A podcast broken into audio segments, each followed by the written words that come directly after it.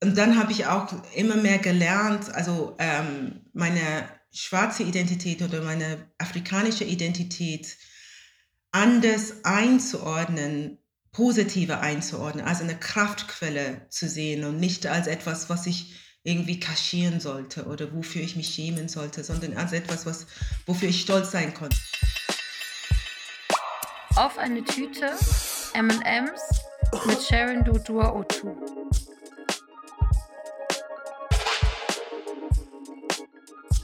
Hallo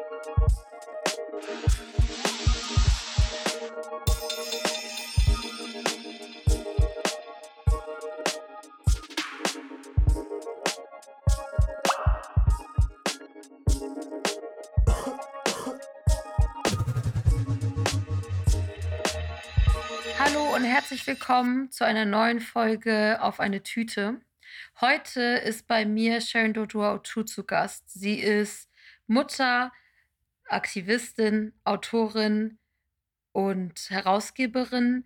Dieses Jahr ist ihr Debütroman Adas Raum erschienen und ähm, 2016 hat Sharon den Bachmann-Preis verliehen bekommen.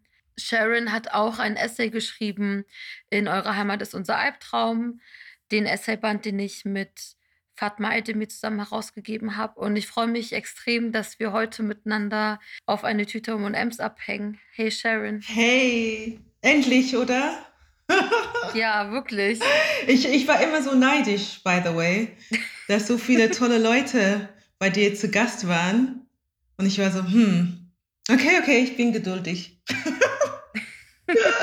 ich habe mich so gefreut über deine Zusage, als ich dir geschrieben habe und du dann so geantwortet hast mit I thought you'd never ask. Ich war so. Ich halt halt, ich wusste halt nicht, ob das so dein Ding wäre, weißt du, wie ich meine? Ja, ich wollte die, dich so von Anfang an eigentlich fragen, aber war so unsicher, weil ich war so, habe ich Sharon schon mal in einem Podcast gehört? Mhm. Ich weiß nicht und vielleicht gibt es einen Grund. Ja, ja, das, ja, ich war lange, also mein erster Podcast war mit To, Pod, to Podcast, also Tupoka Ogette.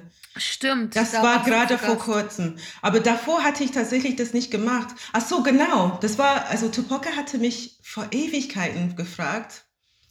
Und, you know, ich war so, ähm, und das habe ich auch bei diesem Podcast auch so, ich, mir gefällt diesem Format sehr. Bis auf zwei Sachen. Eine Sache ist, dass ich immer so ein bisschen unsicher bin mit Accessibility und ähm, Disability und so, wie das ist mit Menschen, die halt keinen Zugang zu Podcasts haben, weil sie nicht hören können. Das war eine Sache. Mhm. Und dann die andere Sache war einfach, ähm, was ich liebe an Podcasts, ist, dass sie so persönlich werden. Und dann habe ich gedacht, wie persönlich kann ich werden? Und ich war so ein bisschen unsicher, was ich erzählen möchte und was ich nicht erzählen möchte. Und genau. Deswegen hat man mich nicht oft gehört. Aber okay, ich fange mal. Ich fange damit an. Wir freuen uns auf jeden Fall. Meine Einstiegsfrage kennst du? Ja. What's in your bag? Ich meine, jetzt sitzt du bei dir zu Hause, aber ja. äh, ähm, was hast du normalerweise immer in deiner Tasche? Ja, ja, ich bin immer noch unterwegs. Also ich bin viel zu Hause. Ähm, und ja, die Arbeit als Autorin, also ich kann einiges von einfach von meinem Rechner aus machen. Das ist eine luxuriöse Position, was ich sehr genieße. Mm, aber wenn ich unterwegs bin, ähm, dann habe ich ja meine Tasche dabei und da ist, das habe ich immer, ähm, Handy, äh, so Wallet, Keys, Phone, also Portemonnaie, Handy und Schlüssel. Das sind die drei Sachen, die ich unbedingt, also ich sage die Kinder auch, wir prägen uns das ein, diese drei Sachen müssen immer dabei sein. Mhm. Neuerdings natürlich auch Maske. ich habe ein paar Masks dabei. Ich habe so ein bisschen ähm, Desinfektion. Ich habe schon gehört, dass andere auch immer Desinfektion haben, auch vor Corona. Ähm, und dann habe ich äh, Kopfhörer dabei. Ich höre sehr gerne so Playlists in Spotify. Und dann, weil ich ja etwas älter bin als du und ich komme tatsächlich in den Wechseljahren und ich habe so einen Geheimtipp. Ähm, mhm. Das heißt Mönchpfeffer. Und ich habe das immer dabei. Mm. Mönchpfeffer soll irgendwie alles so total easy machen und ja, also ich habe das. Ich habe auch mal Mönchspfeffer genommen Echt? tatsächlich. Und, Weil ich und, so Also ich habe PCO-Syndrom und deswegen, ich habe meine Tage eine Zeit lang so dreimal im Jahr dafür drei Monate am Stück bekommen. Ah, okay. Und dann habe ich Münzpfeffer genommen, aber es hat nichts gebracht. Oh, das ist Ja. schade. Also ich habe das Gefühl bei mir, also seitdem ich das regel, ich man, also es ist gesagt, es soll regelmäßig, äh, also immer zur gleichen Uhrzeit am Tag. Deswegen habe ich immer ähm, in mein Handy klingelt es immer um 13.30 Uhr. ähm, aber ich nehme es immer gleiche Zeit am Tag und ja, ich habe das Gefühl, seitdem ich das mache, dass es mir wirklich besser geht. Irgendwie ich bin ausgeglichener und so. Ja. Nice. Yes. Was sind so Playlists, die du gerne hörst, wenn du unterwegs bist? Gibt es so eine bestimmte Mut, die du immer gerne dabei hast, wenn du unterwegs bist? Oder bist du da super tagesabhängig? Also in die Tagesstimmung. Ja, ich habe einige Playlists, die ich selber erstellt habe. Und ähm, es nervt mich selber, ehrlich gesagt, dass ich die gleiche Lieder immer wieder höre. Ich bin, ich habe das Gefühl, ich bin ein bisschen fantasielos, was Musik angeht. Ich bin so ein Gewöhnheitstier. Ich möchte immer wieder, keine Mhm. Ahnung, äh, ich habe ein Playlist, das ähm, mit vielen verschiedenen schwarzen Frauen, so ähm, Jill Scott und Macy Gray und so. Und das höre ich zur Tode, so. Oder ich habe mein Salt and Pepper, very old school. Mhm. Äh, ich höre das auch immer wieder. Ich habe sogar ein Playlist mit lauter äh, Lieder von ähm, England Football Team, so England Football Songs. Anyway, und ich habe das Gefühl, ich sollte ähm, ein bisschen mehr adventurous sein und mich trauen, andere Sachen zu hören. Aber ja, ich mag es, wenn ich einfach, you know, I can sing along, ich weiß, was als nächstes kommt. Das gibt mir ein gutes Gefühl, ja. Mhm. Ich habe das aber voll oft auch so, wenn ich so Playlists mache, dass es so ein paar Songs gibt. Wenn ich jetzt die Playlist in einer ähnlichen Zeit mache, sagen wir so in den gleichen sechs Monaten, Ja. Dass es dann so ein paar Songs gibt, die in jeder Playlist einfach immer dabei sind, Ja. weil die so, so ähm, verschiedene Moods haben. Es kann so gechillt sein, es kann so Das sexy stimmt. sein, es Ja. kann so melancholisch sein. ja, ich versuche das zu vermeiden, weil ich meine Playlists so oft, also mehrmals am Tag manchmal, dann denke ich, oh, ich möchte dieses Lied nicht kaputt machen, indem ich das so hundertmal in zwei Tagen ge- höre. Ja, Mhm. anyway. Ja, ich bin auch so, dass ich so viele Lieder sehr viel höre, aber es gibt Lieder, wenn die Lieder wirklich gut sind, dann halten sie das auch lange. Also ich weiß, dass seitdem ich King and Slim im Kino, im Kino geguckt habe, ungefähr immer, wenn ich so ein bisschen Energie und Motivation und so Freude im Leben brauche, Never Too Much von Luther von Dross see. anmache. Und es funktioniert ja. immer. Allein so der. Anfang, dieser Beat, das ist so Serotonin. Das ist so ein tolles Lied und ich höre das mein Leben lang und ja, das ist true. You can't get too much of it. Aber diesen Film habe ich nie gesehen. Ich habe das Gefühl, ich verkrafte das nicht. Ähm, berechtigt. Also, ich habe viel geweint am Ende. Mm. Ja. Aber es ist ein sehr, sehr schöner Film. Also, die Dialoge sind Hammer. äh, Die Bilder sind unglaublich schön. Ja. Mm. Ich muss mich trauen. Ich will auch. Ähm, Und der Soundtrack ist nice. Also, den Soundtrack gibt es auch auf Spotify und den kann man sich auch ohne den Film zu schauen. This is a reinziehen, good auf jeden tip. Fall. Ja, das ist a good tip. Das mache ich. Es gibt auch diesen neuen Film ähm, von Daniel Kaluuya, ähm, Judas. Judas, oh, ich habe den ganzen Namen ist jetzt gerade nicht parat. Aber weißt du, wovon ich erzähle? Und Ich bin nicht sicher. Ich habe nicht so viel verfolgt, was jetzt an Okay. neuen Film da ist.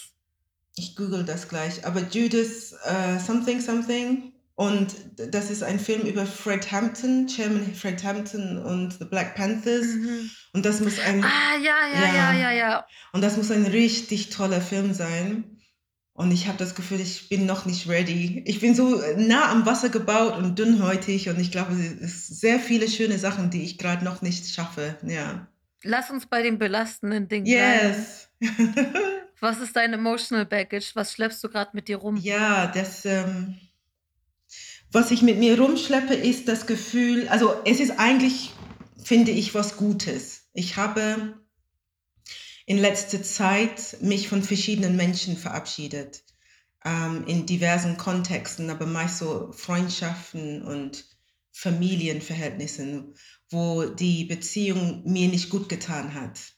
Und ich habe versucht, das so zu tun, dass ich einfach ganz bei mir geblieben bin und gesagt, was tut mir gut und was tut mir nicht gut. Und, und wenn ich wusste, und was, ich bin oft zu der Erkenntnis gekommen, ich mache das nicht aus dem Groll heraus. Also es geht nicht darum, dass ich wahnsinnig sauer oder die Schuld auf die andere Person schiebe oder so, aber einfach, dass ich merke, das ist ungesund. Ja, also bestimmte Sachen, die in der Beziehung bezielt sind, also das sind mehrere Beziehungen, ähm, habe ich gemerkt, das tut mir überhaupt nicht gut und ich muss mich davon trennen, also davon lösen. Aber das waren zum Teil Menschen, die ich sehr, sehr liebe, weiterhin. Und immer wieder denke ich daran, ich denke an diese Person, denke an diese Beziehungen, und bin traurig drüber. Aber wie ich eingangs gesagt habe, eigentlich war das ein guter, konstruktiver Schritt. So. Also ich stehe dazu und leide trotzdem ein bisschen, ja. Hm. Das kenne ich voll gut. Ja. Es gibt so Friend-Breakups oder Family-Breakups, die so leicht über die Hand gehen, sag ich mal, weil so die negativen Dinge so einfach überwogen. Mhm. Und dann gab's aber äh, gibt's aber auch so Sachen, da ist es sehr, sehr, sehr komplex und es, man kann nicht sagen, es waren mehr negative als positive Mhm. Sachen, aber die negativen Sachen, die es gab, waren dann vielleicht so schädlich für einen selber und haben einen so krass runtergezogen, dass man vielleicht die positiven Sachen nicht ähm, für sich stehen lassen kann und dann ist es so super komplex. Ich finde, da ist manchmal auch so ein Trauer Prozess einfach dran, wie so ein Heartbreak, dass man dann auch noch ein Jahr später oder so drüber nachdenkt, dass es eigentlich so, dass man sad ist, aber dass es das Wichtige war trotzdem. Ja, das ist, äh, das ist interessant, dass du das sagst. Ich glaube, insgesamt gibt es, so nehme ich das zumindest wahr, gibt es in unserer Gesellschaft so wenig Raum zum Trauern. Ne? Es ist, äh, also auch wenn das sozusagen ein anerkannter äh, Sache ist, äh, also ein Mensch ist gestorben, ich habe das Gefühl, es überwiegt dieses unangenehme Gefühl, ach, jemand ist gestorben, ich weiß nicht, was ich zu der Person sagen kann. Man thema mhm. thematisiert das wenig und hofft, dass es schnell vorbei ist irgendwie, dass alles wieder ähm, weiterläuft.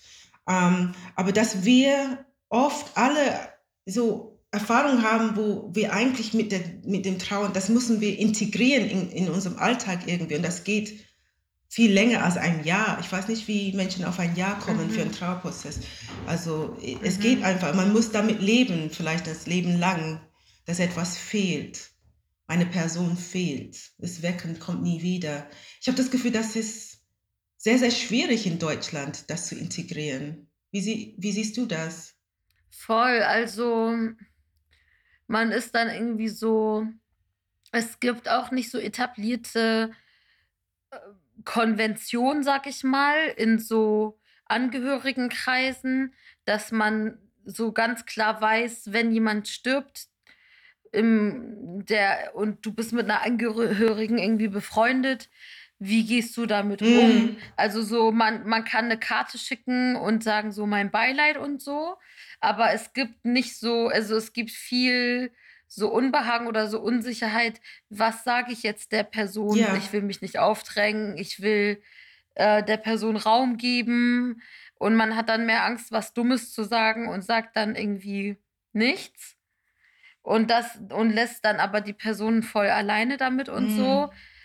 Und ähm, ich habe das Gefühl, erst seit ein paar Jahren aber das kann auch damit zu tun haben, dass in den letzten sieben, acht Jahren mehr Trauer in meinem Umfeld passiert als davor. Ähm, da tut sich was, also dass es irgendwie so queere Trauergruppen gibt in meinem Umfeld oder dass so zu Bestattung und Klassismus Literatur ja, erscheint stimmt. von Francis Sieg zum Beispiel, ne? Oder dass so ähm, mehr so Scenes und Podcasts mm. und so zum mm. Thema Trauer so erscheinen. Ja, das stimmt. Das, das habe ich auch wahrgenommen. Es, es, es war auch eine Gedanke von mir. Ich, ich glaube, ich habe das irgendwo aufgeschnappt, dass wenn wir nicht religiös sind, wenn wir nicht in einer religiösen Gemeinschaft sind, dann sind wir ziemlich aufgeschmissen, das Thema Trauer angeht. Was machen wir, wenn eine Person stirbt Voll. und wir wollen nicht zur Kirche gehen oder in die Voll. Synagoge oder so, ja. Aber ich finde das mit dem Jahr auch krass, weil wenn ich so auf meine eigenen Trauerprozesse schaue, dann denke ich so, nach einem Jahr war ich überhaupt erst bereit, das als Tatsache anzunehmen yes. und nicht mehr so zu verleugnen oder zu denken, es ist ein Traum oder so. Und dann geht es erst los. Ja. Also bei mir zumindest. Ja, das stimmt. Nach einem Jahr hat man diese ganze Firsts, ne? Erster Geburtstag mhm. und erste, whatever, erstes Weihnachten oder was. Ja, ja. Ja, sorry, dass ich so heavy bin, aber ja. Ey, alles gut. Ja. Ich habe danach gefragt, aber wir können jetzt auch zu was Positiverem wechseln, und zwar zur It-Bag. Yes. Wen oder was feierst du gerade? Yes, yes. Finde ich eine sehr schöne Frage. Und tatsächlich ist es ein bisschen eine cheesy Antwort. aber ähm, ich sehe immer wieder ganz tolle äh, Freundschaften oder ganz tolle ähm, Liebespaare oder Konstellationen, sage ich mal.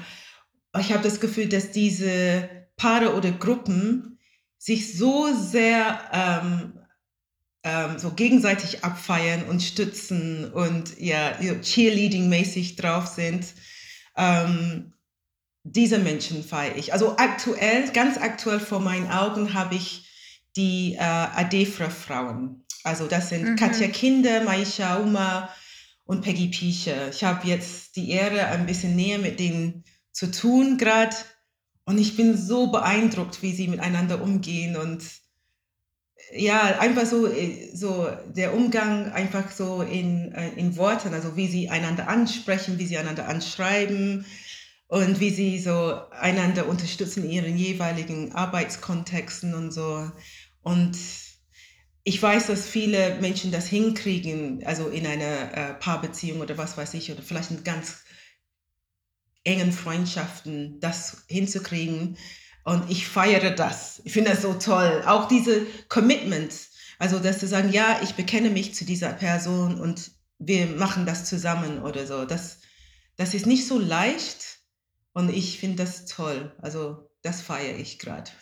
Fühle ich komplett. Ich habe auch mit Katja, Peggy und äh, noch Deborah Moses Sanks yeah. vor drei Jahren, glaube ich, zweieinhalb, drei Jahre auf jeden Fall. Ich glaube, der Sommer vor Corona 2019 für die Missy so ein Interview gemacht ah, über so ja. Queerness und Altern und fand es einfach so krass, den dreien einfach nur zuzuhören und einfach so zu hören, was sie zu erzählen haben. Ja, ja, die sind, die sind echt wirklich und es hat mir so als, Voll. Und es hat mir als so jüngere queere Person auch so voll Hoffnung gegeben zu sehen, dass es so ältere Lesben gibt und ähm, so nicht nur weiße Lesben, sondern schwarze Lesben, die älter sind und die sich so gemeinsam Strukturen aufbauen, die mit gegenseitiger Sorge zu tun haben und Sicherheit und so.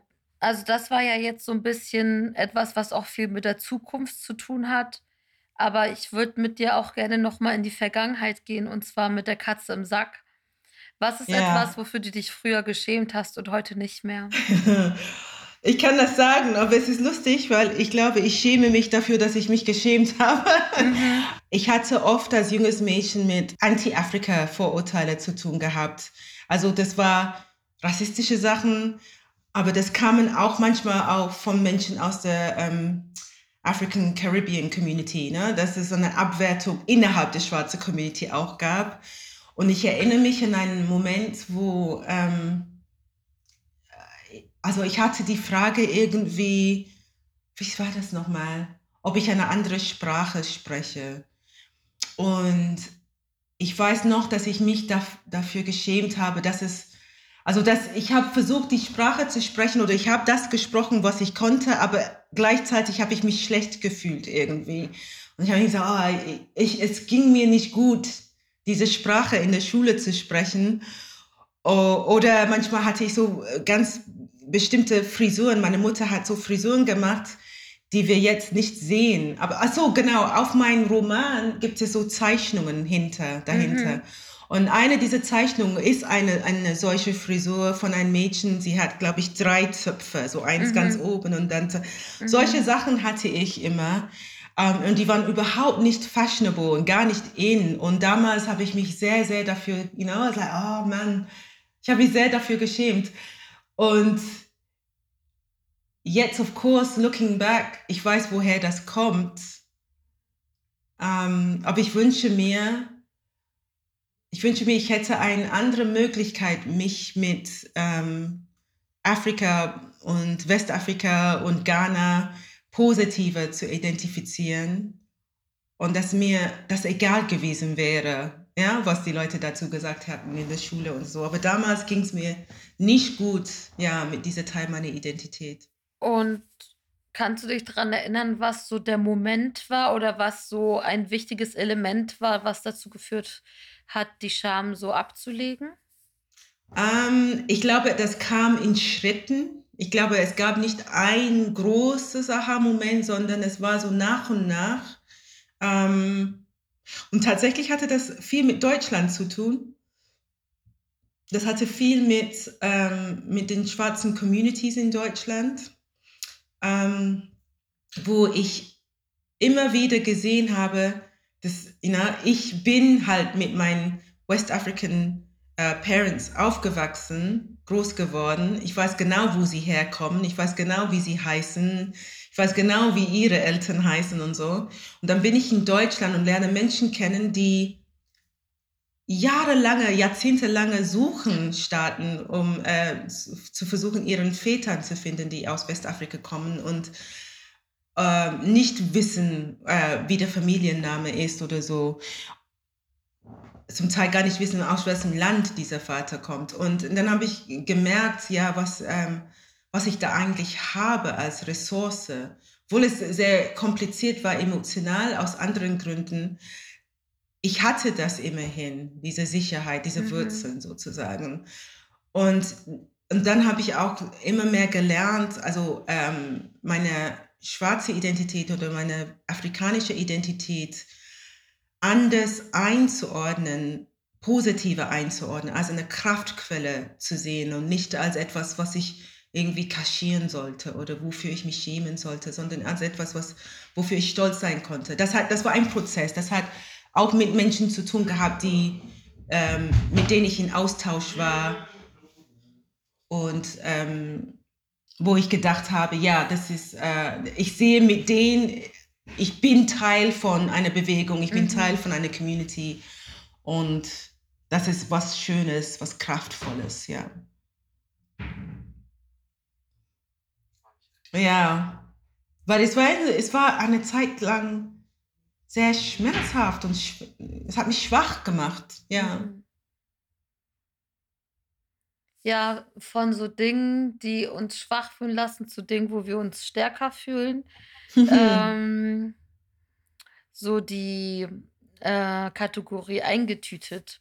Was ist etwas, worauf yes. du stolz bist, was du dir aber nicht auf den Lebenslauf schreiben kannst? Ah, yes, yes, diese Frage finde ich eine extrem gute Frage. Ähm,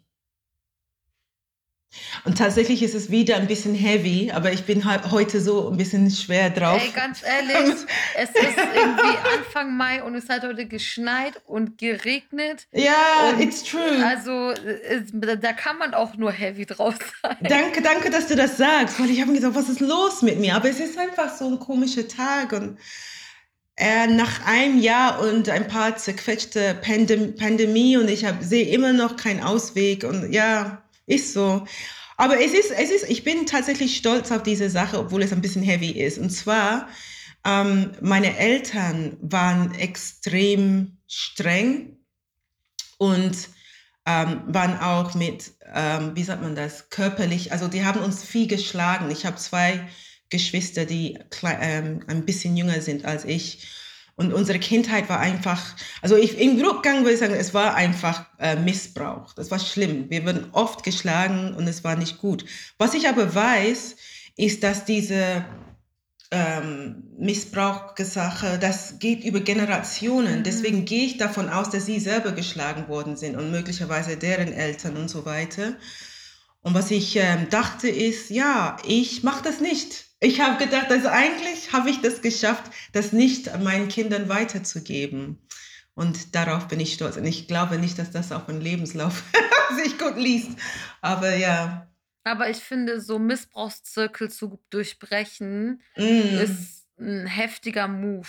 Und das bedeutet, dass du so viel Growth so in dir drinstecken hast und dass du Mm. so viele Sachen reflektierst, die die Generation vor dir nicht geschafft haben, so zu sehen. Und dass du das sozusagen nicht noch eine Generation weitergibst. Das ist, Mm. finde ich, eine der stärksten Leistungen, die man erbringen kann im Leben, die auch nicht auf den Lebenslauf geschrieben werden. Aber eigentlich finde ich, Mm. das ist das so, ich bin so ein Master, kann jeder machen, more or less. Okay, so I'm just a. Bachelor, ich habe keinen Master, aber Me so, too. aber weißt du, ich meine, so ähm, ja, ja, ja. oder ich meine, Nee, klar, danke, vielleicht dass für du uns das ist es vielleicht sagst. leichter, einen Uni-Abschluss zu machen als für andere oder so. Das will ich jetzt auch nicht so herunterspielen, aber so ein, so ein Gewaltzirkel durchbrechen braucht Ja, viel mehr als nur sich hinsetzen und lernen, lernen, lernen. Du musst halt viel ja, verlernen. ja. Nee, danke, dass du das sagst, weil das ist tatsächlich, also wann redet, wann reden wir über solche Sachen? Und ich Mhm. habe, als ich darüber nachgedacht habe, ähm, was habe ich sozusagen eingetütet und darüber nachgedacht habe, dass ich das gerne erzählen möchte, ist auch so ein bisschen mit Scham behaftet und mh, ich möchte meine Eltern nicht in eine Dings Falle stecken und so. Aber andererseits, you know, das ist nicht nur, das gehört nicht nur zu meinen Eltern, dass das passiert ist, das gehört zu mir. Das ist etwas, womit ich immer noch, ja, worunter ich immer noch leide sozusagen, auf eine Art. Und ich thematisiere das auch mit meinen Kindern, weil, okay, es gibt kein körperliche, ähm, what's it called? Wie heißt es? Züchtigung oder so? Also ich mache das nicht.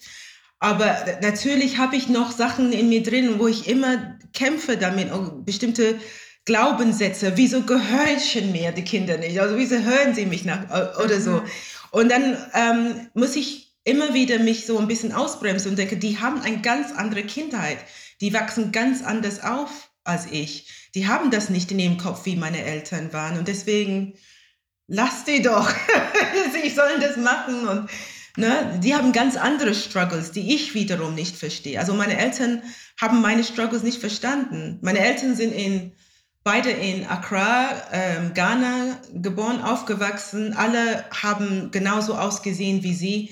Ich glaube, die haben das nicht gecheckt, was wir für rassistische Erfahrungen gemacht haben als Kinder. Mhm. Ähm, und ich versuche das irgendwie wohlwollend, ja, äh, ja, mitzutragen, sag ich mal. Ja. Mhm.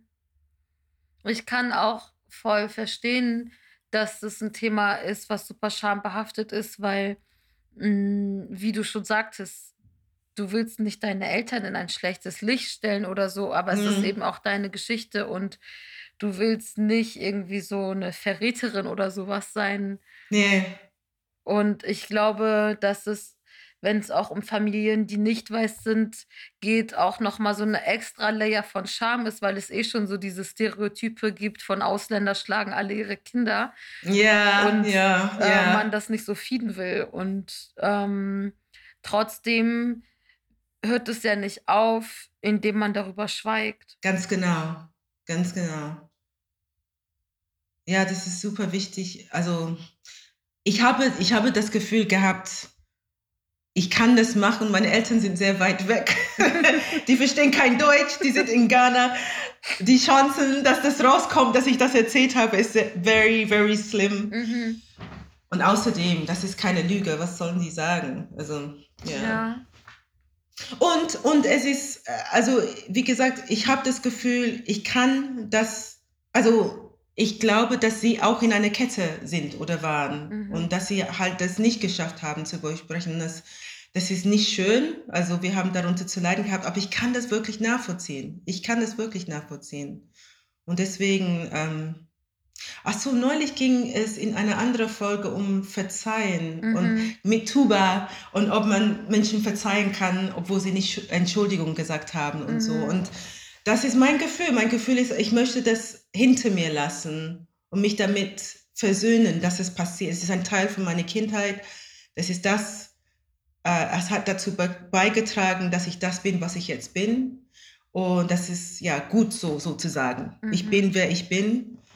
Ähm, und ich hoffe, dass, falls es irgendwann rauskommt, meine Eltern sagen, warum hast du das erzählt? Also ja, weil es ist passiert. Es mhm. nutzt nichts für mich, darüber zu schweigen. Ja. Absolut. Wir kommen schon auch damit zur letzten Kategorie, die Schultüte. Mm. Die Schul... Ja. Was würdest du gern anderen mit auf den Weg geben? Ja, darüber habe ich noch nicht so richtig nachgedacht. Aber es ist schön, was die, ich habe ja diese Podcasts ein paar Folgen gehört und habe gehört, was die anderen gesagt haben. Was würde ich weitergeben wollen? Also, okay, ich glaube, das ist wichtig, ähm, das ist wichtig, Geschichten zu erzählen, glaube ich, würde ich weitergeben wollen. Ich äh, ziehe sehr viel Stärke von den Geschichten von anderen Menschen, warum ich diesen Podcast so toll finde. Also ich immer wieder gehört habe, zum Beispiel, wie Simon über ihre Ambivalenzen gesprochen hat. Ja? Dass, äh, ich meine, Simon hat sogar gesagt, du kannst eine Frage stellen und an einem Tag antwortet sie so und an einem anderen Tag antwortet sie so. Und ich konnte das total nachvollziehen. Also, like, yeah, so geht es mir mhm. auch. Und ähm, und es ist wichtig, dass das ausgesprochen wird, dass wir, also besonders wir marginalisierten Menschen, die irgendwie aktivistisch unterwegs sind und ne, ganz schlaue Artikel schreiben oder Bücher oder, oder Tweets. Und es klingt so eindeutig, wenn wir uns zu Themen äußern. Ähm, mhm. Aber es ist gut, dass alles rauskommt und dann manchmal kommen dann so Grautöne, wo wir merken, okay, so eindeutig ist er auch wiederum nicht. Also es gibt ein paar Sachen, die für mich No-Gos, also Menschenverachtung, of course No-Go. Aber wie das verhandelt wird, wie wir das genau machen mit unseren Struggles, wie wir Sachen zusammendenken, ähm, das ist nicht immer so klar und es ist wichtig, dass wir darüber verhandeln und darüber schreiben und darüber singen und darüber malen und das würde ich mitgeben bitte die Geschichten weitergeben, weil es ist, trägt dazu, dass wir ein ganz großes Bild, also und es wird immer größer und immer differenzierter und das brauchen wir. Das werden sonst niemand für uns machen. Ja. Voll. Das ist für mich auch so eine Sache, warum ich den Podcast so gerne mache. Ne? Ich verdiene kein Geld damit, ich zahle sogar drauf für äh, mm. so die Plattform und mm. die Materialien und so. Und ähm, Trotzdem mache ich den Podcast so gerne, weil ich die Geschichten mir so gerne anhöre, die meine Gäste mir erzählen und mhm. immer so viel daraus mitnehme. So manchmal sind es diepe Sachen, manchmal einfach eine Stunde, wo wir super viel zusammen lachen und manchmal einen guten Snack-Tipp. So. Ja, stimmt.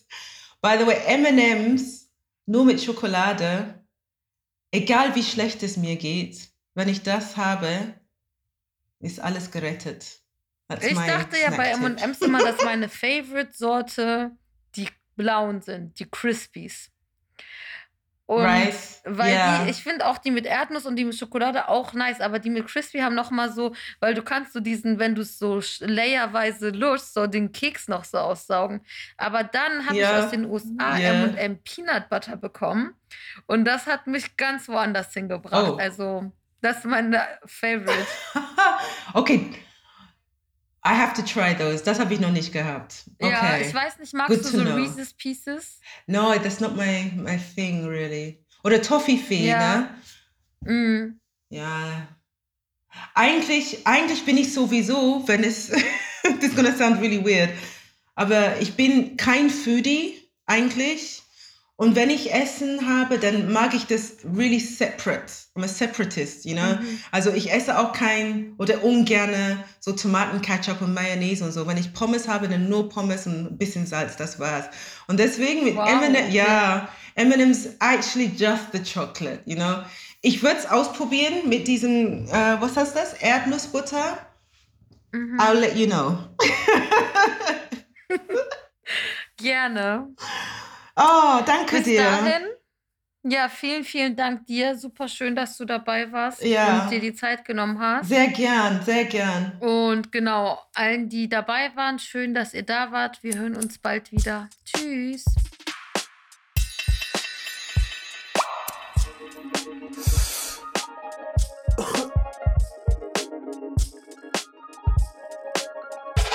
Das war der Podcast auf eine Tüte. Produziert von Cousin Productions. Jingle Neda Sanae, aka Nedalot. Konzept, Redaktion und Moderation ich, Hengamea Gubifara.